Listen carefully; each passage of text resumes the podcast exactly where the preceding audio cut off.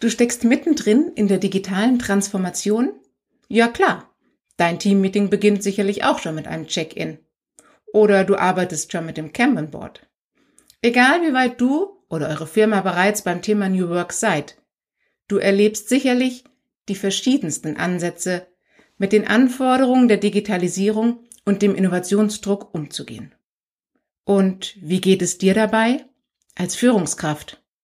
Oder wie erlebst du deine Chefin und deinen Chef?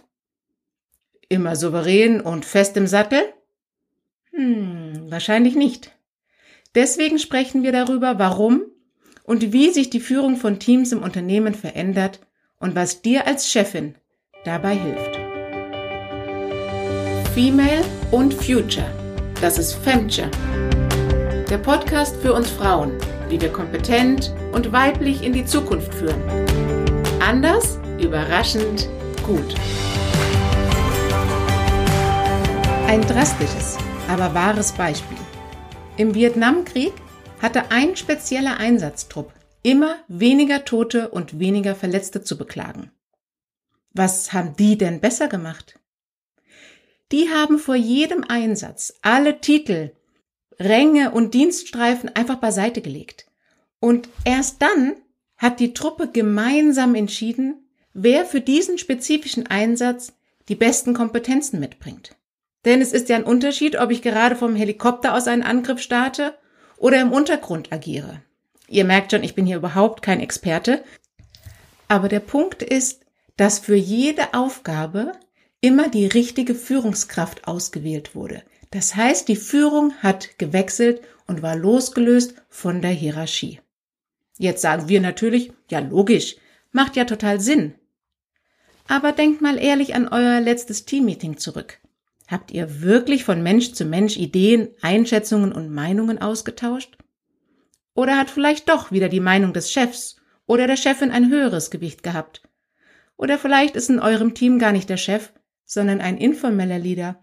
Weil lautstark, weil ewig dabei, weil vor Fachwissen strotzend, dessen Meinung immer mehr Gewicht hat.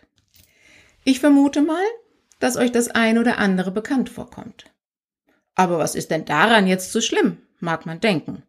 Der oder die ist ja aus einem bestimmten Grund in der Position. Richtig.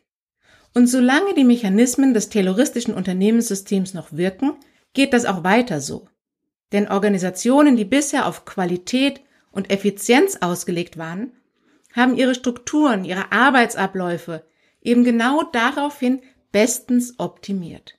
Und auch die gesamte Führung der Mitarbeitenden und deren Anreizmechanismen genau daraufhin ausgelegt.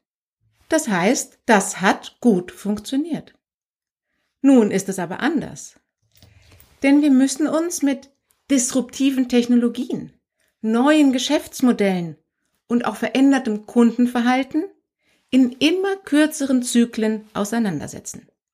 Das heißt, wir brauchen jetzt Strukturen und Prozesse, die schnelle unternehmerische Adaption und Innovation in immer kürzerer Zeit ermöglichen. Und damit rückt jetzt der Mensch und die typisch menschlichen Kompetenzen in den Mittelpunkt. Professor Dr. Jasmin Weiß. Sie ist Professorin für Betriebswirtschaftslehre mit Forschungsschwerpunkt Future Skills und Future of Work. Sie ist Aufsichtsrätin und publiziert verschiedenste Bücher und Studien. Ihre Mission ist es, die Entwicklung der künstlichen Intelligenz möglichst menschlich zu gestalten. Und sie sagt, nachdem Technologien wie die künstliche Intelligenz weitgehende Lösungskompetenzen aufweisen werden und der Grad der Automatisierung drastisch steigen wird, ist das Differenzierungsmerkmal der Arbeits- und Führungskraft unsere ureigenen menschlichen Fähigkeiten. Und das bedeutet, Visionen entwickeln, für Werte und Prinzipien einstehen, als auch Kreativität. Und ganz wichtig, unsere Fähigkeit, Beziehungen aufzubauen und zu pflegen und Empathie zu zeigen. Das entspricht auch ziemlich genau der McKinsey-Liste für Future Skills. Für euch Expertinnen, liebe Frauen, ist das jetzt längst keine Überraschung mehr.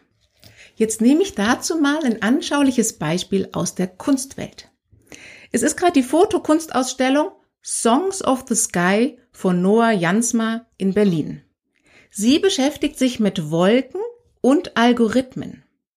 Und während es der KI bereits wunderbar gelingt, einzelne Wolken zu erkennen und zu bezeichnen, in ihrem Fall sogar noch einen Preis dazu zu geben, kann sie jedoch nicht unser beliebtes Kinderspiel. Was siehst du in dieser Wolke? Das kann sie nicht spielen. Das heißt, unser menschliches Gehirn ist in dieser kreativen und assoziativen Dimension noch um Längen voraus. Eine weitere Fotoinstallation zeigt auch sehr deutlich die Grenzen der KI auf. Denn bei einem ganzen Wolkenhimmel versucht die KI tatsächlich in der Dauerschleife immer wieder einzelne Wolken zu identifizieren und zumindest dort klappt das noch überhaupt nicht. Wo sind wir denn noch besser als die KI und die derzeitigen Algorithmen? Das ist, wenn wir Menschen als Team zusammenarbeiten. Und je diverser, je besser, das haben wir jetzt schon aus den verschiedensten Studien gehört. Das heißt, wenn viele Menschen konstruktiv zusammenarbeiten, schlagen wir auch in diesem Bereich jede KI. Und dann kommen wir zu unserem ureigenen menschlichen Hoheitsgebiet, der Empathie. Und dazu möchte ich euch ein Beispiel geben. Beim Deutschen Innovationspreis hat dieses Jahr das Startup Curiosity gewonnen.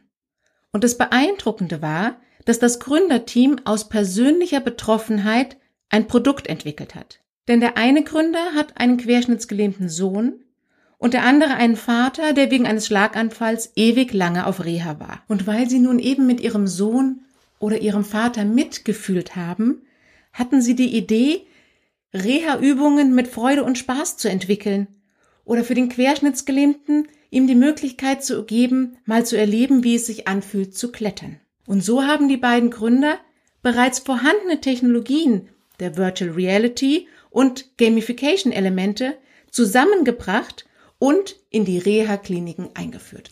Das heißt, sie haben aus Empathie heraus, aus ihrer tiefen Beziehung zu diesen Menschen, ihre Kreativität angeschmissen und diese geile Lösung entwickelt. So, und dazu gibt es viele schöne Beispiele, wie der Mensch als Individuum und nicht als Erfüllungsgehilfe im Job von morgen gebraucht wird.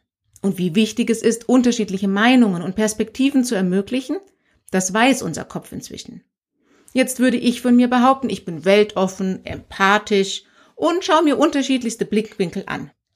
Und dann lese ich Bücher wie Identity von Mitu Sandal und Girl, Woman, Other von Bernardine Evaristo oder Das Flüstern der Feigenbäume von Elif Shafak. Und ich merke, das sind Erfahrungswelten, von denen ich keine Ahnung habe. Und da möchte ich diesen Autorinnen danken, dass sie diese Lebensrealitäten mit uns teilen und damit für uns bewusst machen. Und ich habe auf jeden Fall aufgrund dieser Bücher mein Verhalten angepasst. Liebe Frauen, und genau darum geht es im Leadership der Zukunft. Und dazu müssen wir all unsere weiblichen Fähigkeiten, unsere weibliche Intuition, unsere Empathie und unsere Brückenbauerkompetenzen einsetzen. Denn Führung im 21. Jahrhundert ist eine Frage der Einstellung und unserer Verhaltensbandbreite und unseres Wertesets. Denn durch diese Art der Führung können wir unsere menschlichen Qualitäten zum Mehrwert fürs Unternehmen einbringen. In Ergänzung und Verbesserung der Algorithmen. Aber das lässt sich nicht lernen, nicht so, wie wir bisher neues Wissen angeeignet haben. Das heißt, ich kann nicht einfach ein Buch über Leadership lesen oder ich schaue mir Videotutorials vom Manager Magazin an. Ich sage jetzt nicht, dass ihr das nicht tun sollt, dürft ihr gerne weiter tun. Aber Lernen für die Zukunft ist Erfahrungslernen. Und das Lernen, sprich Erleben, Erspüren, Erfahren, wir eben nur in der Gemeinschaft, durch soziales Feedback und durch soziale Interaktion. Und ihr seht es im Büro, dass viele agile Arbeitsprozesse und Techniken genau diese Art des Feedbacks und des Austauschs vorgeben. Und als Führungskraft können wir auf dieser Ebene am besten wirken, wenn wir es vorleben und Räume zum Erleben öffnen. Sprich, wenn wir Role Model für Haltung und Werte und gelebte Kompetenzen sind. Und dass wir mehr über Vorleben und Verhalten führen als über unsere Worte, das weiß jeder, der Kinder durch die Trotzphase gebracht hat oder einen pubertierenden Teenager erleben darf. Bei meinem Ältesten braucht's keine Retro und auch kein Feedbackgespräch, sondern ich krieg direkt aufs Butterbrot geschmiert, wenn das, was ich sage und das, was ich tue, nicht übereinstimmt. Da haben die Teenies echt gute Antennen dafür. Also, klarer Beweis, Role Modeling wirkt. Leider in beide Richtungen.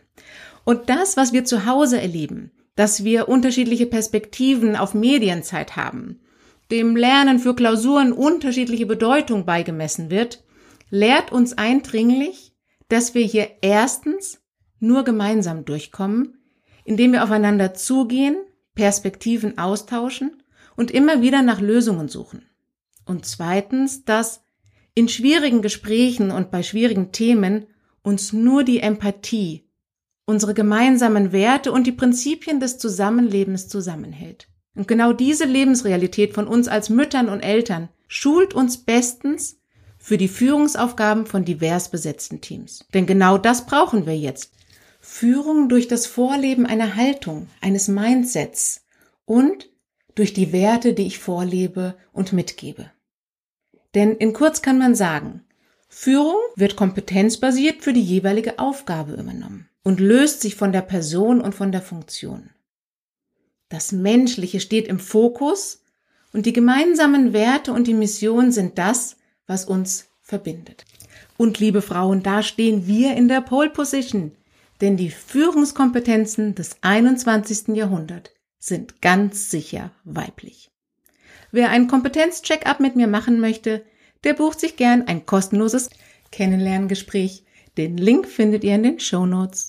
In der nächsten Folge spreche ich mit Katharin Schwirz. Sie war langjährige Partnerin bei Ruhnstedt und Partner und hat hunderte von Führungskräften in Umbruchsphasen begleitet und beraten.